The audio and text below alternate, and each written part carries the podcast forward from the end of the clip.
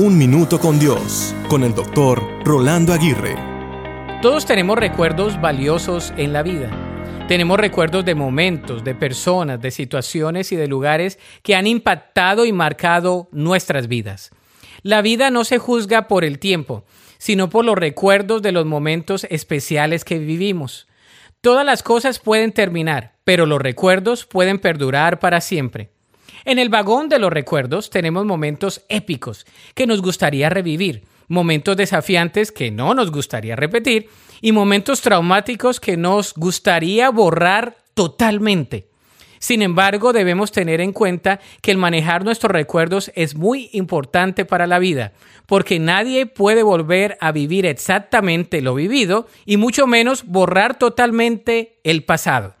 Por otro lado, nadie puede vivir de los recuerdos, por más loables y bellos que estos sean. Entonces, ¿qué debemos hacer? Atesorar los recuerdos y momentos hermosos como lecciones para nuestro diario vivir. Sanar los recuerdos dolorosos que nos tienden a desanimar, a llenar de inseguridades o a troncar nuestro futuro. Por último, recuerda que Dios puede cambiar tus recuerdos dolorosos por pensamientos de paz y sanidad. La Biblia dice en Proverbios 16:3, encomienda a Jehová tus obras y tus pensamientos serán afirmados. Para escuchar episodios anteriores, visita unminutocondios.org.